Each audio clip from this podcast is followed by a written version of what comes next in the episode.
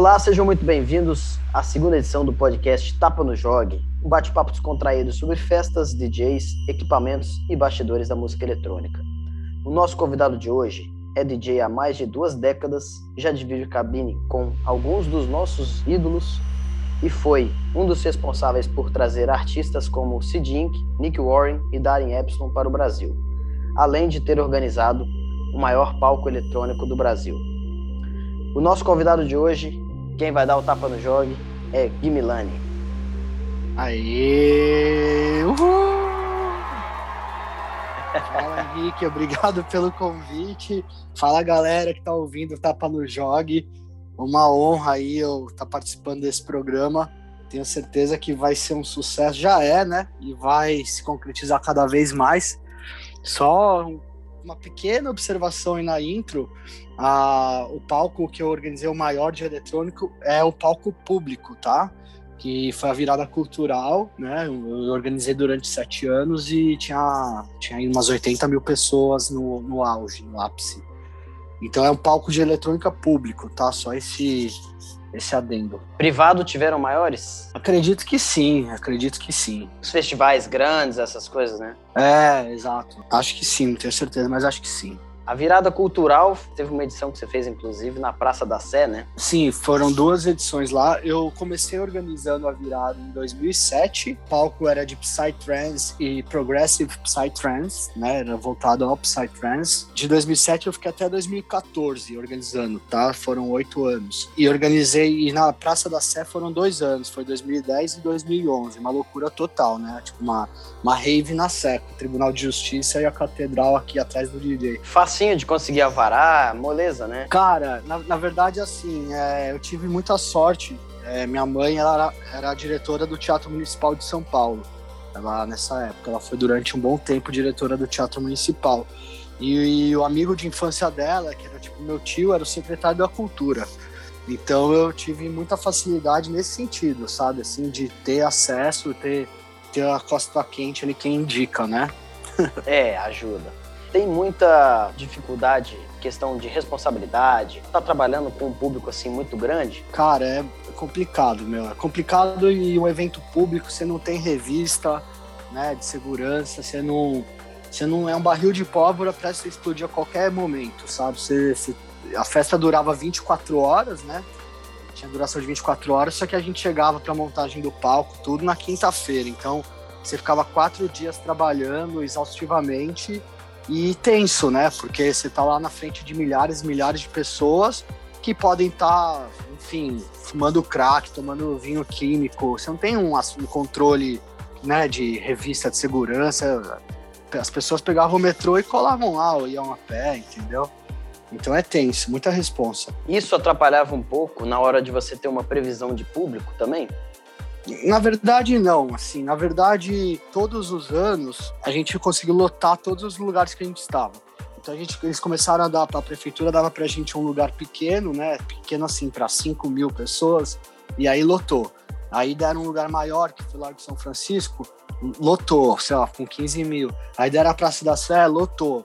Então eu, eu meio que. E o palco começou a ganhar, andar com, com as próprias pernas, sabe? Assim, a divulgação era muito em massa, né? Tipo, automaticamente saía nos jornais, na televisão, nos rádios. Então, era certeza que ia, que ia lotar. Então, quanto a isso, não, não, me preocupava. Você falou que era um bairro de pólvora. Você fazia parte da organização ali? Selecionava quantos SAMUs ia lá, por exemplo? Quantos seguranças, essas coisas? Ou era uma outra área que fazia essa organização? Na verdade, eu escolhia os seguranças privados para fazer a segurança dos meus artistas, do palco.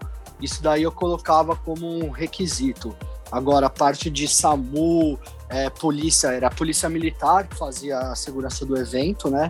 O que deveria fazer. E, e SAMU também, a prefeitura, a Secretaria de Cultura, eles escolhiam de acordo com cada palco que eles achassem necessário. Então, no rock, que era o que mais tinha gente, eles mandavam X, SAMUs e assim por diante, entendeu? Quem fazia a curadoria dos artistas, esse tipo de coisa, era você mesmo? Sim, era eu. Eu tinha um sócio também, o Pedro Vidigal, que é conhecido como Vidigal, como DJ.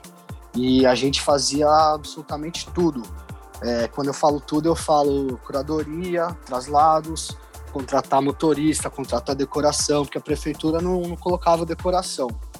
Eles, eles me davam um budget e com esse budget eu tinha que fazer tudo que eu queria, entendeu? Então, dentro do budget eu ia ter que pagar os artistas, pagar o motorista, pagar a decoração e, enfim, tudo que precisa, hotel, né, traslados, tudo. E o que sobrasse eu dividia com o Vidigal, entendeu? Era mais ou menos assim.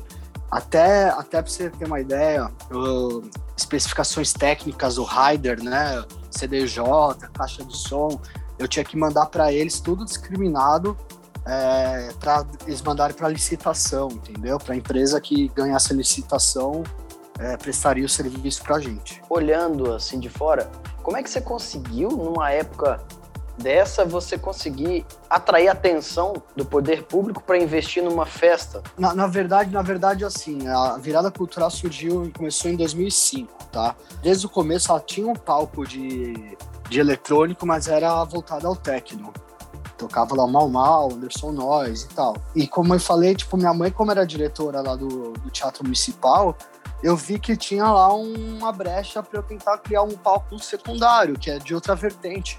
Porque quando a gente fala música eletrônica, são milhares de vertentes. Então eu meio que falei, né, aproveitei lá do cargo dela, falei assim, mãe, será que você não consegue me armar uma, uma reunião com, né, com o organizador geral da virada cultural, que, né, que era o Zé Mauro?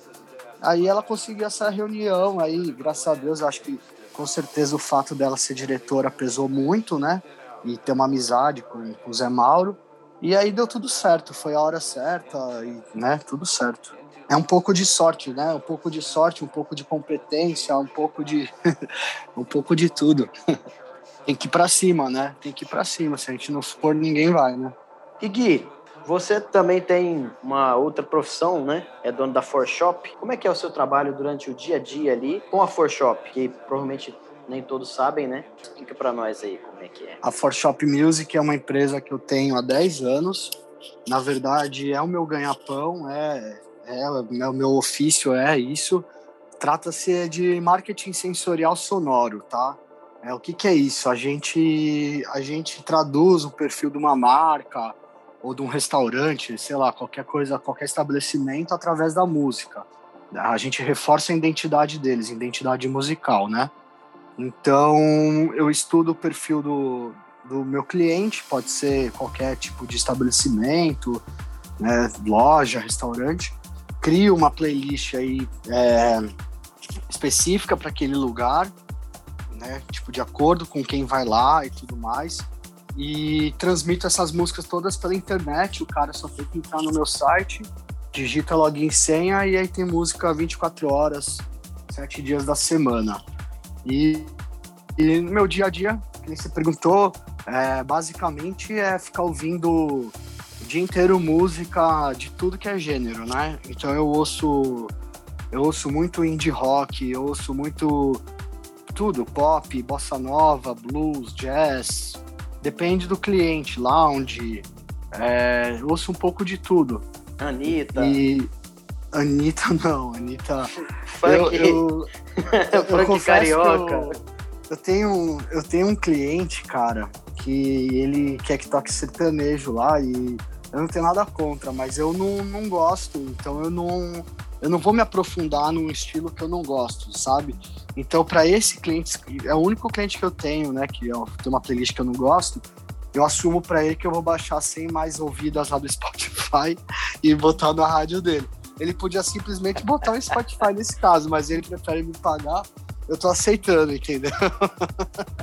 É um aplicativo também ou é, é só o site? É um site, a gente tinha um aplicativo, mas estava dando muito problema. Travava, enfim, não era tão desenvolvido. Então agora a gente tem um site, né? Você entra lá no qualquer navegador, digita o nosso site, vai aparecer login e senha e já era. Entendeu? É bem, é bem fácil. Não, não tem muito, porque também aplicativo às vezes a pessoa não sabe instalar, e aí você perde muito tempo fazendo acesso remoto para instalar. Então o site não tem erro, né? Joga lá o endereço e já era. É como se fosse um, um Spotify personalizado para aquele determinado local. Exatamente, é. E, e mais do que isso, assim, né? Porque, por exemplo, o Spotify, ele não vai atualizar suas playlists. Você que vai ter que ir lá manualmente e, ah, curtir essa daqui, atualiza, atualiza, atualiza. nem todo mundo tem tempo para ficar todo mês atualizando playlists, né? Então esse daí é aí que entra o Gimilani, o cara que fica atualizando suas playlists. Às vezes o meu feeling por trabalhar com isso é maior do que o feeling do proprietário. O proprietário às vezes quer colocar coisas que ele gosta pessoalmente, mas ele não consegue entender que nem, não necessariamente é o que o estabelecimento dele precisa. E, e, além disso, uma coisa bacana é que a gente consegue fazer os horários do dia também. Automaticamente a playlist muda. Então, tipo, ah, anoiteceu, entra uma playlist mais agitadinha, tudo automaticamente. O cara não precisa ficar mudando na mão, entendeu? Cara, essa pra mim é a sacada mais genial da For, da For Shop, cara. Acho muito bacana. É, é irado, esse, né? Esse poder ponto. programar. É, tipo, tem restaurante que durante a semana vai executivo, final de semana vai família. Então a playlist é diferente, tá ligado? Muda um pouco. Voltando um pouco aqui, cara, é, acabou que o nosso papo foi fluindo. Faz, eu queria que você fizesse uma, uma apresentação sua, inclusive. A gente acabou fazendo. Cara, é tão difícil, né? Se apresentar.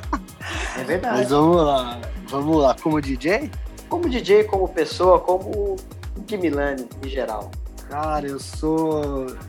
Eu sou Gui Milani, tenho 38 anos, natural de São Paulo, hoje em dia moro em Gabela. É, sou um cara divertido, mas também explosivo. Toco há 23 anos, desde os meus 16 anos, em 98 comecei a tocar. Comecei no trance, no trance de Guriela, de System F, não Psytrance, a galera fala muito trance quando quer falar Psytrance, né? São coisas diferentes. Uma coisa é trance, a outra é Psytrance.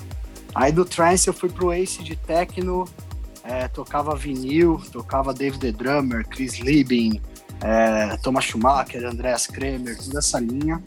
E aí isso em 2000 a 2002. Aí 2003 passei a tocar Psytrance e Progressive também. Na época, cara, no, no o House não chamava Progressive House. É, fim da rave era Progressive, era, tinha o Psy e, e o Progressive. E era isso que tinha, era o James Monroe, era, é, enfim, essa galera aí mais do, do, Casey Taylor, né, que agora tá voltando a fazer lançamentos lá pela gravadora dele na Austrália. Então foi mais ou menos por aí. Fazendo um gancho aqui da, da tua introdução, você comentou do David Drummer, né, que você tocava é, aquela pegada de som. Esse de techno. Como é que foi, cara? Você também, você tocou com ele, né? Sim, eu, eu pô, no, no cenário técnico eu não, não cheguei a ser mega famoso, mas eu cumpri meu sonho que foi esse, né? Eu toquei algumas vezes no Manga Rosa, quem de São Paulo sabe, era os, eram os melhores afters no começo do, do ano 2000 e tocava com o Claudinho I, o Claudinho era o residente do Manga Rosa, ele me convidava a tocar lá. E um belo dia eu fui convidado para tocar numa festa, é uma, é uma casa, uma balada que é uma casa, na Henrique Schaumann, perto ali do, do cemitério da Cardiarco Verde. E eu abri essa festa aí que teve o, o David Drummer também como headliner. E foi um sonho, né? Foi um sonho. O cara é uma referência, né, cara? Não, o cara é um monstro, né, meu? E, e para mim foi até hoje, assim, ó, tô voltando aqui na, na, no tempo da cabeça, para mim foi, tipo, é incrível, né? Quando você consegue tocar ao lado desses caras que você idolatra, né? Tipo, quando eu toquei lá com o Garjay, com o Hernan, a gente não acredita, na verdade. Parece que é outra pessoa, sabe? Que, que foi lá tocar. Não parece que foi você. a gente meio que incorpora o artista, né? Então não é, não é muito você que foi. Como que foi para você surgir num cenário mais trance ir para uma outra linha de som e ir caminhando, passando por várias linhas assim? Foi surgindo naturalmente? Como é que foi essa, essa mudança? É uma coisa muito, muito, muito natural, assim, tipo, cada época, cada estilo foi uma, uma situação, né? Mas vamos falar o mais recente, assim, que eu larguei de vez o Psytrance para tocar Progressive House. Na verdade, muita gente, foi bom se perguntar, porque muita gente acha que eu comecei a tocar Progressive House agora, né? Assim, 2015, sei lá. Mas eu comecei em 2005 a tocar Progressive House. É que paralelamente ao Progressive House eu tocava Psytrance. E como a gente não tinha festas de Progressive House no Brasil, eu tocava em festas de Psytrance, que é o que tinha, as raves, né? Então é mais por isso, né? Mas se eu tocasse, tipo, final de uma rave, eu tocaria é, Progressive House, por exemplo. De Nox, né? Essa galera que tocava de 2005 para cá. Então, como, como que, que eu mudei meu estilo? Foi uma coisa natural. Eu decidi parar de tocar Psytrance quando eu toquei numa festa e não senti mais tesão nenhum, cara. Eu, eu simplesmente estava botando uma, uma. Estava virando músicas e não não tocando com aquela alma, com aquele tesão, sabe? Por exemplo, do techno pro psytrance a mesma coisa. Tava lá muita barulheira, para mim tava muito barulho, acelerado e não tinha tanta melodia, e o psytrance já tem mais melodia. Então foi meio que natural mesmo o processo. Só te fazendo um adendo aqui, você acha que essas mudanças foram por causa das músicas que foram assim surgindo no cenário? A gente vê vários estilos assim, subestilos surgindo dentro do mesmo estilo Sim. e às vezes fugindo um pouco, ele vai caminhando gradativo. Você acha que isso fez você ir perdendo o tesão em determinado estilo? Porque, por exemplo, né, se eu pegar um exemplo esdrúxulo, vamos pegar o Tech House. Vamos supor que eu gosto de Tech House porque ele é mais percussivo e começam a surgir músicas mais melódicas no tech house, eu posso perder um pouco o interesse no tech house. Seria mais ou menos isso? Eu diria assim, não que você perdeu em um, mas você passou a admirar mais outro, talvez, entendeu? É co como se passou a admirar mais outro, obviamente você vai consequentemente vai perder o interesse pelo anterior. Mas então talvez o que está falando tem a ver, tipo, surgiu um estilo mais encantador, talvez, que te preenchesse mais né? Então, e, e, aí você acaba, obviamente, deixando de lado o outro, entendeu? Mas é uma coisa muito subjetiva, né? É uma questão de gosto. A música é a arte, então a gente se sintoniza com aquilo lá que, que a gente acha que é o que mais agrada a gente, né? Eu amo falar que eu acho Progressive House um som completo, inteligente, bonito, a ópera do eletrônico, mas às vezes parece meio blasezão, né? Ficar falando, ai, ó, conceitual. Então eu prefiro falar que cada um né, ouve o que quer, se tá feliz com aquilo, segue o jogo. Foi interessante você falar isso, porque me esclareceu um pouco. Pensava da seguinte forma: aquele estilo do que o cara toca começa a ir para uma, uma linha diferente, que o cara não vai gostando e aí ele migra. E com você, pelo, pelo que eu entendi, foi o contrário. Surgindo sonoridades novas que foram te atraindo e você foi gostando mais do que aquilo que você já estava tocando. É mais ou menos isso? Eu, eu acho que sim, cara. Porque, por exemplo, quando a gente está lá pesquisando música no Beatport ou em qualquer site de pesquisa que você utilize, a gente, né, nunca fica no estilo só, não deveria, né? Então você vai flutuando em tudo que é de gênero lá musical, assim, eletrônica, deep house, organic house, progressive house, techno, blá blá blá, todos. E aí dentro, dentro dessa pesquisa, depois de um mês, dois meses, você começa a ver, opa, cara, não é que eu tô gostando desse estilo aqui, estilo X, estilo Y, e aí você começa a dar mais foco para aquele estilo. Aí quando você vê, cara, você já tá mais naquele estilo do que no outro. É, às vezes essa mudança não é tão é, forte que nem os gêneros que eu tava mencionando, né? Do trance pro techno, pro psytrance, pro... aí são já saltos quânticos, né? Mas tudo acontece de uma forma natural da, da, a partir do momento que você está pesquisando e está aberto a conhecer estilos novos, né? Era um, um assunto que eu já ia te perguntar, já que você deu a brecha. Como é que é a sua pesquisa diária, assim? Porque, olha só, você é um dos caras que eu mais respeito como pesquisador musical, cara. É ah, muito que foda. fofinho. Que fofinho. Ah. Se eu tivesse aqui, eu te dar um abraço agora. Sinta-se abraçado aqui. Que nego, cara. Adorei. Meu amigo Virginia. Uma coisa que me chamou a atenção foi quando eu toquei lá no The Edge. Eu toquei uma música lá que eu praticamente usei mais o loop dela. E você foi lá no cantinho lá e falou assim: essa música é do Nicolas Rada. Eu falei, filha da puta, cara, essa música é nova, o bicho já tá ligado, né? Ouvido treinado, né, irmão? Eu, eu, te respeito muito como pesquisador. Cara. Obrigado. Eu quero saber um pouco de como que é o seu, a sua rotina de pesquisa, por onde você vai primeiro e tudo mais. Ô, Henricão, foi legal você ter perguntado isso, velho, porque muita gente me fala, pô, Gui, mas você devia tentar produzir, você, você ia conseguir. E eu, eu, falo, mano, não é uma questão de conseguir, é que eu não quero, velho. É, eu, eu, eu produzo, a gente depois pode até falar sobre as minhas produções, mas o meu barato é ser DJ. O meu barato é caçar música. O meu barato é entrar onde ninguém nunca entrou, é ter o que ninguém nunca teve. Pô, cara, só fazendo um corte rápido aqui em você, velho. Claro. É uma coisa interessante que, assim, por um lado, eu acho que ultimamente está caminhando por um caminho mais estigmatizado de que o DJ precisa ser produtor e que é, se é, ele é. tiver, sabe, essa coisa de ser necessário. E eu acho que perde um pouco a essência do cara ser DJ, igual você falou, pesquisador, entendeu? Claro, cara, claro, claro. E, e, e, são, são artes diferentes, que nem se jogar tênis ou squash, entendeu? Tipo, os dois têm a raquete e a bolinha, mas são artes diferentes. Não que o tenista não saiba jogar squash e vice-versa, mas a minha arte é criar sets, é sentir a pista, pesquisar a fundo. Então é, um, é uma arte que eu acho que é, não é tão valorizada. Muitas vezes o cara é só porque tem uma música foda, o cara é contratado para tocar no mundo inteiro. Chega lá, o set do cara é meia boca, entendeu? Acontece com muita frequência, né? Muita, porque os caras querem ouvir da mão do fulano que criou a tal da música.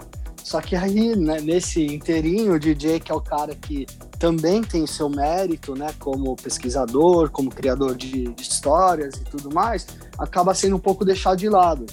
Né? Se o cara só é DJ hoje em dia, é difícil ele ser contratado para tocar ao redor do mundo. Se ele não tem uma música foda, entendeu? Mas só para então falar, responder agora sobre as minhas pesquisas, né? Cara, eu tenho muitas fontes, muitas fontes de, de pesquisa. Eu tenho, eu recebo muita promo, né, de, de gravadoras que eu sou, sou assinado, né. Pesquiso muito no Beatport também. Eu acho que continua sendo um veículo muito importante assim para gente abrir a mente, né, navegar nos diversos estilos de som. E eu também tenho as fontes secretas que nem minha mãe vai saber nunca. Então, a gente é, tem as fontes secretas vamos... que. Editor, vamos cortar aqui, porque precisamos saber aqui em off.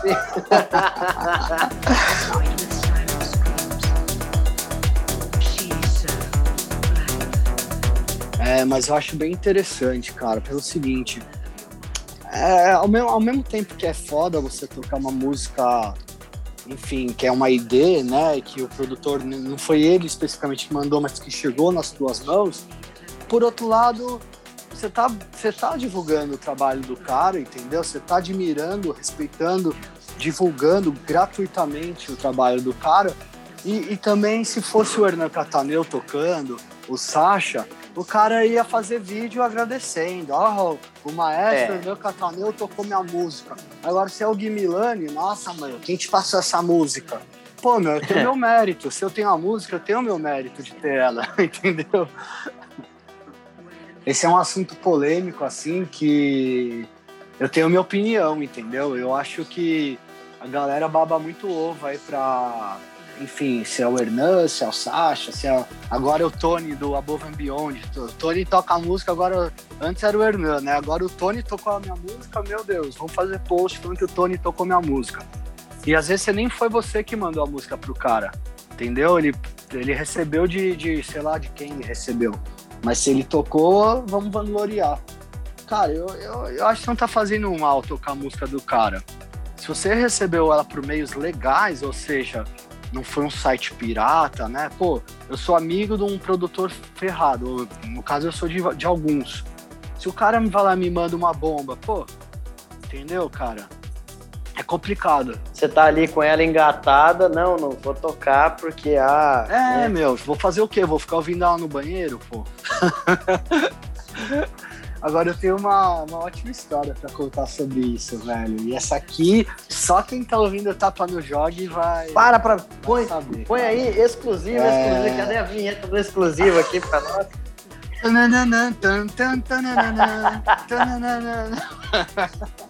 Plantão Tapa no Jog.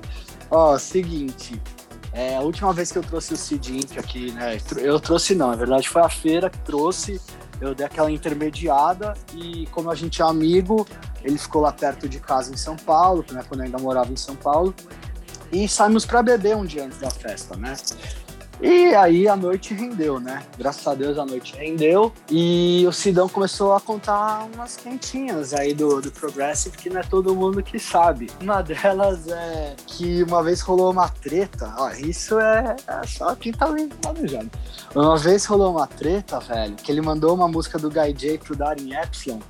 E o Darin Epsilon não só tocou, como botou no SoundCloud escrevendo o nome da música. E era uma Released, né? Uma ID. E disse que o J ficou uma fera com o Sidão, velho. O J ficou uma fera com o Sidão. Rolou um desentendimentozinho e tal, que depois foi contornado. Mas é mais ou menos o que a gente tava falando, né? Se até, se até o Sidão é. É. É polêmico. É polêmico. Cara, por um lado, assim, velho, o Gaijê também é muito murrinha com as músicas, né, cara? É, chega a ser chato, tá ligado, cara? É, eu acho que é legal, mas acho que tem que ter o timing, sabe? É, sei lá, pra mim, música deveria ser igual ao mato, cara. Você tem que dar e fazer novas, dar e fazer novas, dar e fazer novas. Tem que liberar essa energia, não guardar, entendeu? Até mesmo porque, cara, a gente quer mostrar para todo mundo. Tem algumas tracks, porra, por exemplo, tem track massa pra caralho de 2007. Porra, que, que adianta o cara ficar aí quase 15 anos com a música no computador dele? Ah, só eu vou tocar. E aí, né? Pra quê? É, chega uma hora que perde a graça até, né? Tipo, sei lá. Alguns dizem, alguns produtores até comentam. Ah, eu acho que perdeu o time de lançar. Foda-se. Se perdeu o time, que você foda. Vai ficar aí no seu computador. Você nem toca mais a música. Tem 10 anos que você não toca a música. Por que, que não lança? É, ah, perdeu o time de lançar, entendi. Já deve, agora já não adianta mais lançar. Ah, põe como free download, então, né? Tipo, faz, um, faz uma doação aí de boas graças e. Eu, inclusive, é? olha, eu não, eu não sei se eu devo falar o nome do artista. Eu acho que. não, não vou, não vou falar porque eu vou expor ele. E aí vai, imagina que de repente alguém vai lá e vai ficar enchendo o saco dele. Mas eu peço uma música para um DJ desde 2013. E eu recebi ela esse ano, cara. Ano passado, Nossa na verdade. Nossa senhora. 2020, Nossa. eu recebi ele. Recebi a música. E ela não lançou ainda? Nunca vai ser lançada. Caramba, velho. Nunca vai ser. Mas o cara, o cara, eu falei para ele, cara, é... um dia eu encontrei com ele, falei, olha, eu quero aquela música e tal. Você já sabe que eu já pedi várias vezes e tal. Ele, vai ser lançada? Aí ele falou assim: não, nunca vai ser lançada mas eu te mando. Falei, ah, beleza. E depois disso eu fiquei até sem graça de pedir de novo. Uhum. Aí depois de um tempo eu falei, cara, vou gravar um set, quero botar essa música, velho. Mandei uma mensagem para ele, perguntei, e aí, né? Você me disse que poderia mandar, eu queria tocar ela num podcast e tal.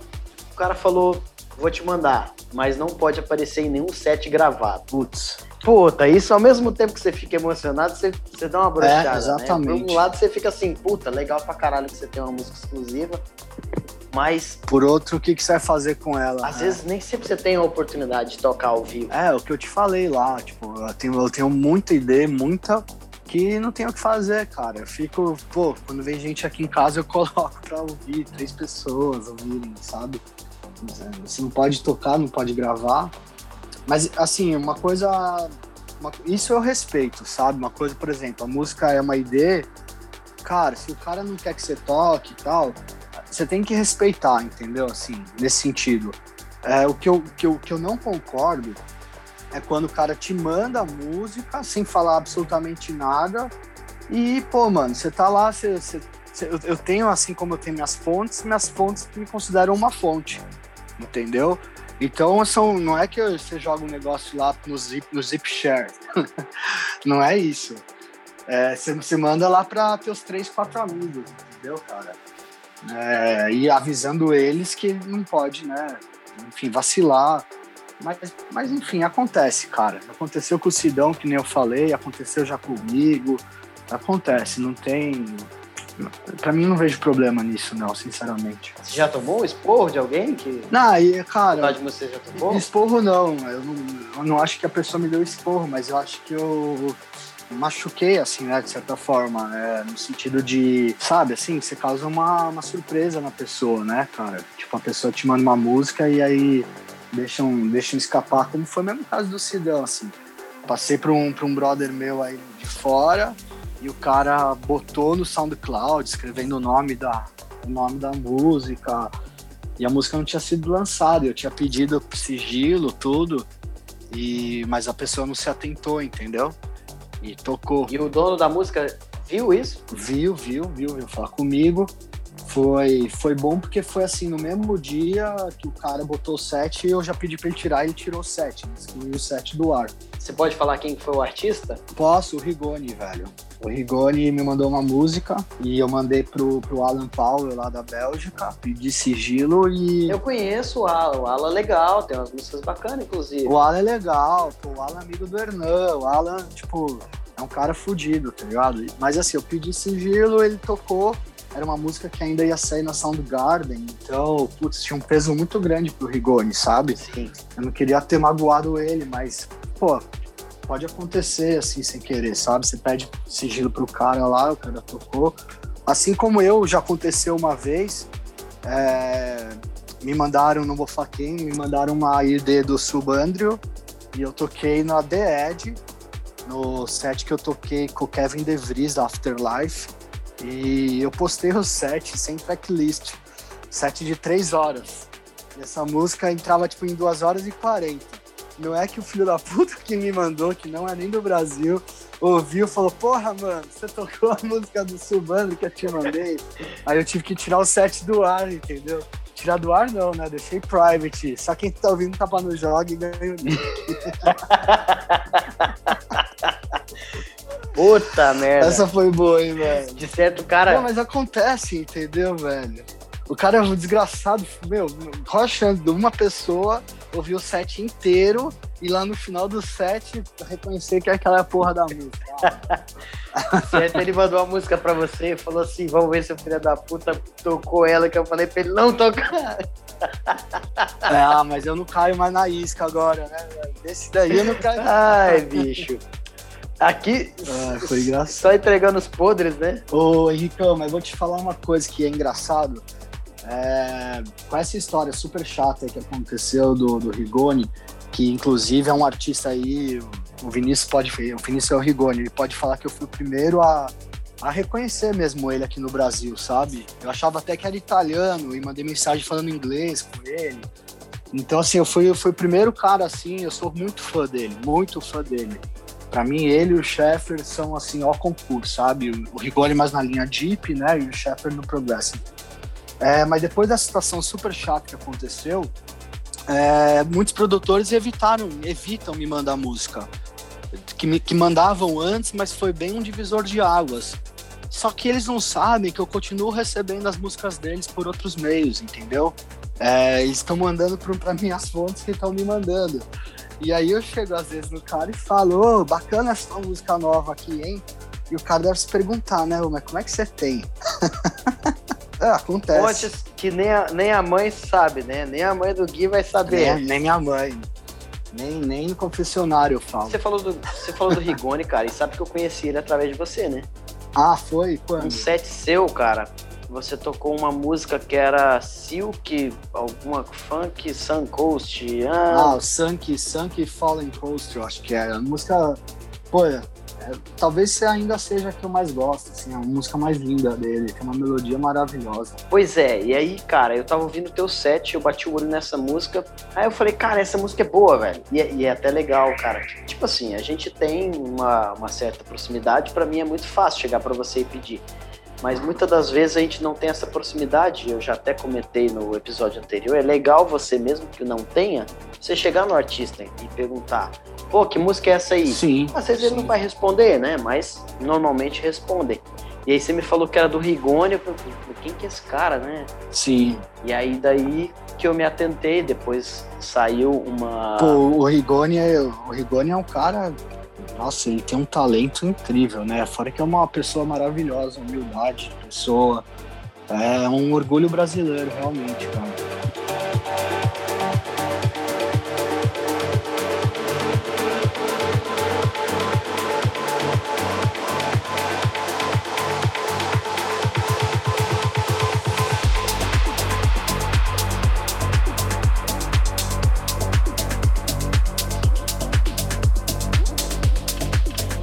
Desde o começo do nosso papo aqui, eh, eu percebi que você consegue muita coisa através do seu network, velho. E é uma coisa que eu admiro pra caralho. Não só com o seu network, como a forma que você faz o seu branding, o seu marketing. Eu quero te perguntar, cara, como que é pra você a questão do network? É porque eu sinto que é uma coisa até natural tua. É, é difícil explicar, velho, porque eu não, não foco, né, que nem se falou, é natural, não foco ah, tenho que fazer, tenho que me aproximar. Na, na verdade, eu só faço o meu papel, que é, é, exercer minha arte da melhor forma possível, né? Então, pesquisar, criar os sets, né, com emoção, me, me entregar de corpo e alma para os sets. E às vezes também o networking pode ser que seja um reconhecimento da, de algumas pessoas vendo que eu pô, trago o negro para o Brasil, então, pô, o cara, né, tá fazendo movimento da cena, vamos, vamos, vamos botar ele para tocar na nossa festa também, ou, sabe, assim, eu acho que é uma reciprocidade que acaba acontecendo. Mas é óbvio, né, cara, a gente tem que trabalhar a rede social, quem é visto é lembrado, a gente não pode achar que pô, só através da música, do, da arte, você vai, vai ser visto, né? Você tem que se divulgar. Então eu tento manter também ali o, os posts no Instagram, SoundCloud é uma ferramenta que eu invisto há mais de uma década. Né, pago aquela anuidade que, para quem não sabe, custa 800 reais por ano. É puxado. Ah, é muito puxado o plano ilimitado. E, mas eu invisto, porque eu tenho mais de cento e poucas músicas lá no SoundCloud, né? Sets. Entre sets, músicas originais, remixes, tudo. Então não vou perder isso, entendeu? Agora eu virei um refém, né? é foda, e é uma coisa que eu observo e eu já comentei algumas vezes com alguns amigos a gente literalmente praticamente vira refém do SoundCloud, cara, que é uma ferramenta, ao meu ver, mediana. É, é, é mediana porque você assim, é mediano, é mediano, mas você não tem uma melhor. Exato. Sabe, o Mixcloud, é, o Mixcloud, o Mixcloud é ruim, é pior que mediano. Muito abaixo. Muito abaixo. Mas assim, não vale também o preço, entendeu? Só que, né, 800 pau por ano. Mas o que, que eu vou fazer? Eu tenho 9.400 seguidores. Eu tenho mais de 150 sets e músicas. Não tenho como abrir mão disso agora, entendeu? Agora eu, eu, eu literalmente já tenho uma história lá. Às vezes, se eu fosse um cara que tem, sei lá, 200 seguidores, aí eu tô nem aí. Vai pro Mixcloud que é de graça. Eu acho, talvez, não sei, que eu faria isso. Mas no, no, estágio que eu alcancei lá, velho, não tenho mais como abrir mão, por exemplo, entendeu? A gente teve, inclusive, um problema também com o Spotify, que ao meu ver, era uma boa promessa para a gente colocar podcasts de sets, né? Uhum. A gente chegou a colocar um tempo. Você que me ensinou, inclusive. Por coincidência ou não. Ah, é? Foi mesmo? Foi, foi. Você me mandou o tutorial lá. E aí eu consegui botar alguns e vetaram depois, né? Vetaram. Então, eu, curiosamente, vi numa notícia, o pessoal do funk carioca, proibidão, começou a colocar música lá nos podcasts e eles começaram a ter audiência maior do que muita música que estava ali legalmente, entre aspas. Entendi. Coincidência ou não, o Spotify cortou os podcasts de música e começou agora só com podcast de fala ou músicas alterais, coisas que não tem problema com direito autoral. Eu vejo que tem uns sets editados, né? Faixa 1, faixa 2, faixa 3. Eles, eles meio que fazem o corte nas faixas assim e fazem o upload mas com os direitos autorais, né, no caso. Tipo, você clica na música, ela vai te remeter para a página do artista, no caso. Eu, eu, acho que o Anjuna Deep, por exemplo, tem uma, eles fazem aquelas compilações mixed, né? E mas eles lançam como álbum, certo? É, eles lançam como um álbum um mixado. Set, é, você vê que no fim da música vai entrando a, a próxima e aí troca a faixa. E aí você ouve até o final, no começo da próxima música, você ouve o final da que tava tocando, sabe? Sim. E eles colocam, eles colocam entre parênteses mixed, né? Que é a versão mixada. Mas isso daí não é mais na aba de podcasts. Eles lançam como um álbum, uma compilação, assim, um álbum mixado. Eu já vi isso daí também. Exatamente, porque te dá a possibilidade de você clicar lá no nome do, do produtor, aí você vai visitar o perfil dele, entendeu? Eles estão fazendo nesse sentido. Eu cheguei a olhar sobre isso daí, mas aí você tem que ter uma autorização individual. Aí é complicado pra caramba pra fazer. Por isso que, assim, normalmente quem faz são realmente as gravadoras muito grandes, artistas grandes. Que, que detenha todas as músicas. Né? Exato. Né? Ainda sobre networking, cara, como que foi para você trazer o CD Inc e tudo mais? Porque você começou assim a ter um relacionamento internacional com vários DJs, né? É, eu sempre, eu sempre tive, meu, assim, desde, putz, desde a época lá do trance, eu, pô, o Ferry Corsten veio tocar no Skull Beats, eu, eu fazia entrevista para um site chamado Balada Planet, que era bem conhecido, e eu entrevistava os gringos nesse site. Então, Eu sempre ia lá no, no front ali, falava que era eu, os caras me liberavam no backstage, aí eu sempre, sempre, sempre eu me aproximei porque, pô, meu, a galera é só mais um, né? Eles não nada mais são que a gente morando fora, entendeu? Então a gente não tem que endeusar também. Ah, você vê que eu não. Eu toquei com o Hernan, não tirei foto com o Hernan, toquei com o Gardê, não tirei foto com o Gardê. Eu não, não sou muito bajulador nesse sentido, sabe, velho? Não sei, eu acho que eles só são mais um, assim como nós, entendeu?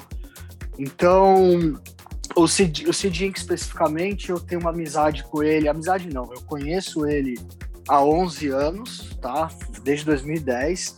Mas eu virei amigo dele há uns 5 anos, 6 anos. E o processo foi assim. Quando eu conheci o Pedro Capelossi, né, nosso saudoso Pedro Capelossi, eu falei que eu curtia Cid Inc., mas, meu, ninguém, quase ninguém conhecia muito Cid Inc., era 2015 ou 16, sei lá. E ele falou, ah, cala a boca, meu, eu também curto pra caralho Cid Inc. Eu falei, mentira. E aí a gente descobriu esse ponto em comum. Aí eu fui, eu fui pro ADE, em 2016, lá em Amsterdã, inclusive eu toquei lá, né, nessa ocasião. O Pedro já era do, do ele já tocava progressivo, porque ele também veio do trance, né? O Pedro. Ele tocava trance mais recente do que eu, né? Eu tocava nos anos 90, lá ele tocava meio que por agora o progressive trance, mas ele também já curtia progressive house. Ele tem um, pô, ele tem um gosto bem amplo, assim, de, de, de música, sabe? Ele não se atém só a um estilo. E, e aí essa vez aí que, que a gente foi lá para Amsterdã, a gente, a primeira festa, a, a segunda festa, ou a primeira, agora não lembro. Afinal foi em Amsterdã. E foi uma festa do Sid Inc. e do Darin Epstein. Que eles fizeram uma festa lá, Replug e, e Perspective, né? Que são as gravadoras deles.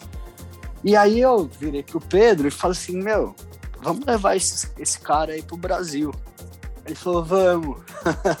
Começou meio que aí, entendeu? Papo de bêbado. Papo de bêbado, né? Mas que, que não deu frutos, né? E aí a gente voltou pro Brasil, eu mandei uma mensagem lá no nosso grupo, que você faz parte lá do Progress. Falei, galera, eu e o Pedro vamos estamos querendo trazer o Sidão pro Brasil, né? Quem fecha? Aí o PK fechou e acho que o Eliseu tinha fechado, mas depois desistiu. E o PK o PK topou. E nisso daí a gente criou a única, entendeu? Que foi a festa, né? Que foi a primeira vez que o Sidão veio. Que veio pro Brasil foi a primeira vez. Depois eu consegui trazer ele para The Edge, mas aí já é uma, uma, né, uma questão tipo, eu indico. É, a gente fez uma festa lá na real, né? A gente fez a única, uma, uma versão da única lá, uma edição da única na The Edge. E a última vez foi na feira, que o Sidão me falou, Gui, vou estar de bobeira aí na América do Sul, né? Acho que ia tocar no Peru. E eu postei no Progneira, que ele ia estar aqui de bobeira, e o Gus se interessou para contratar ele para feira. Você fez uma única ali no, no The Edge. Como que funciona essa parceria de um clube? Porque vocês também são uma festa, né? Como é que funcionou essa parceria para vocês fazerem uma festa dentro do The Edge ali e tudo? É, na verdade, eu acho que é o famoso todo mundo ganha. A gente, nesse caso né, da The Edge específico, a gente se beneficia de estar num dos maiores clubes aí do mundo, do, né? Do Brasil seguramente, já foi eleita do mundo, algumas, né, alguns melhores. E eles se beneficiam de de estar explorando uma turma nova, que, que é uma crescente que, né, o Progressive House e a galera do Progressive House é uma turma nova para eles, entendeu? Que, que vai atrair público novo, uma, uma, uma, turma fiel assim, né, que tem o teu público, sabe? Então, o, o custo não é alto comparado com, com os mega headliners que eles trazem, o custo do CD Inc., por exemplo, não é alto, então, às vezes, vale o investimento até se a festa, a casa não ficar lotada. Entendeu? Então, é meio que um. Um, um ajuda o outro, vamos dizer. Além do Sid ali, vocês trouxeram o, o Nick Warren. Sim, a, né? a, lenda. Como é que foi o contato com ele, assim? Vocês já tinham uma certa proximidade com ele? Depois, como é que foi isso, cara? O Sid você já conhecia ele, já tinha bastante tempo e tal. E acredito que as coisas surgiram um pouco mais naturais, certo? Sim, e ele é mais acessível também, né? Assim, para mandar um e-mail ou qualquer coisa, falar com o agente. É, o Cid Inc. foi a história que eu contei lá de Amsterdã, né? Lá em Amsterdã mesmo, como são vários dias de festival, a gente já, depois da festa dele, a gente já se trombou na festa do, do Hernan tal, do Guy J, trocamos ideia. É, já trocava ideia com ele, com o Cid Inc. Com o Nick War, a, o que aconteceu foi, foi meio que assim, a gente fez a, a primeira edição da Única com o Cid Inc. e o Darin Epstein. E a gente falou, cara, a gente tem que ir desse nível para mais agora. Não dá para chamar o fulaninho da esquina, entendeu? Senão, né? Então quem que a gente pode chamar acima? Ah, Hernan, Guy J. Não, mas aí calma aí. A gente tá falando de, sei lá, 50 mil reais, 60 mil reais, não tem como pagar. Isso tudo? É, isso pra mais? Depende... Pra mais, é. Eu, assim, a, a, quando eu sabia era 50, não sei se já tá mais valorizado. O Hernan, o Guy J era um pouco mais barato. É, mas enfim. Aí, aí, aí eu falei assim, cara, e o Nick Warren? Ele não, não lembro dele ter vindo pro Brasil. Ele já tinha vindo, né? A gente foi descobrir depois que a gente. Aí a gente falou, meu, mas será que vai virar, velho? Porque o cara nunca vem, né? Eu falei, gente, mas é por isso que o nome da festa é única. Entendeu? A gente tem que trazer os caras que ninguém traz, meu. Porque todo mundo só traz o quê? Ah, né? Hernan, HJ, Hernan, HJ, Hernan, HJ. A gente não tem condição de trazer os caras, então vamos pintar o, logo abaixo.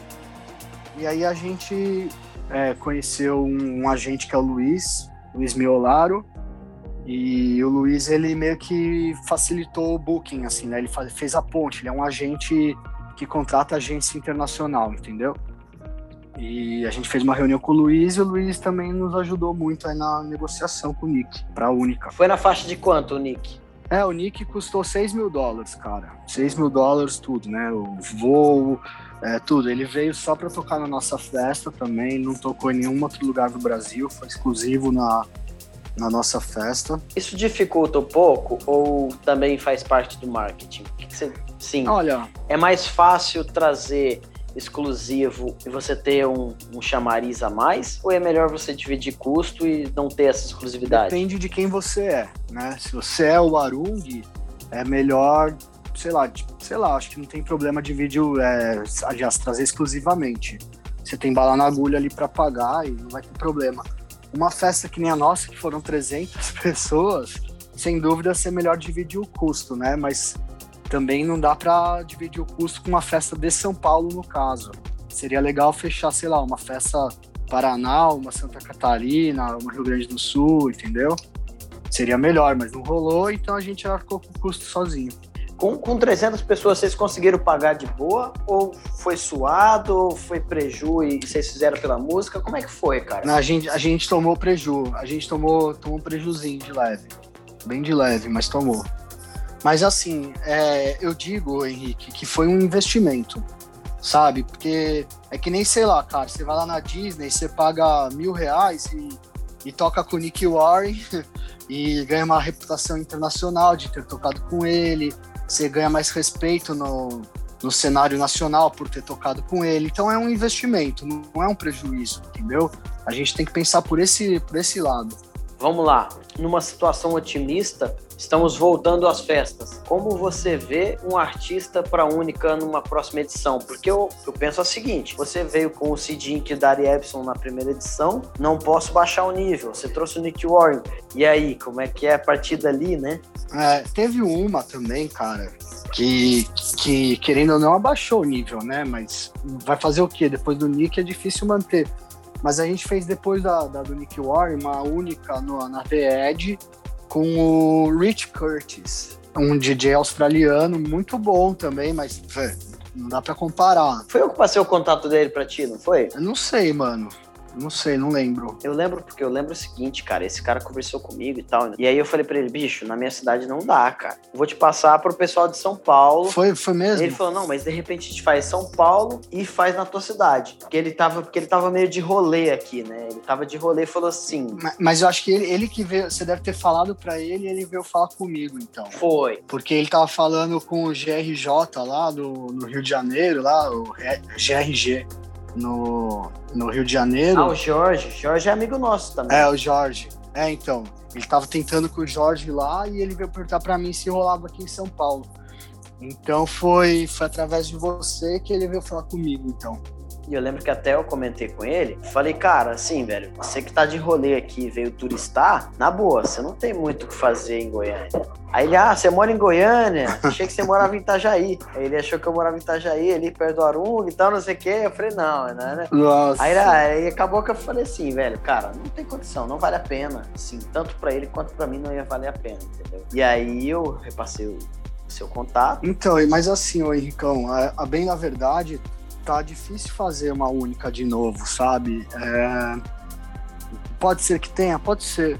Mas assim, o primeiro que pensar em fazer festa hoje em dia é quase um delírio, mas o Capelotti está morando também na Espanha agora, né?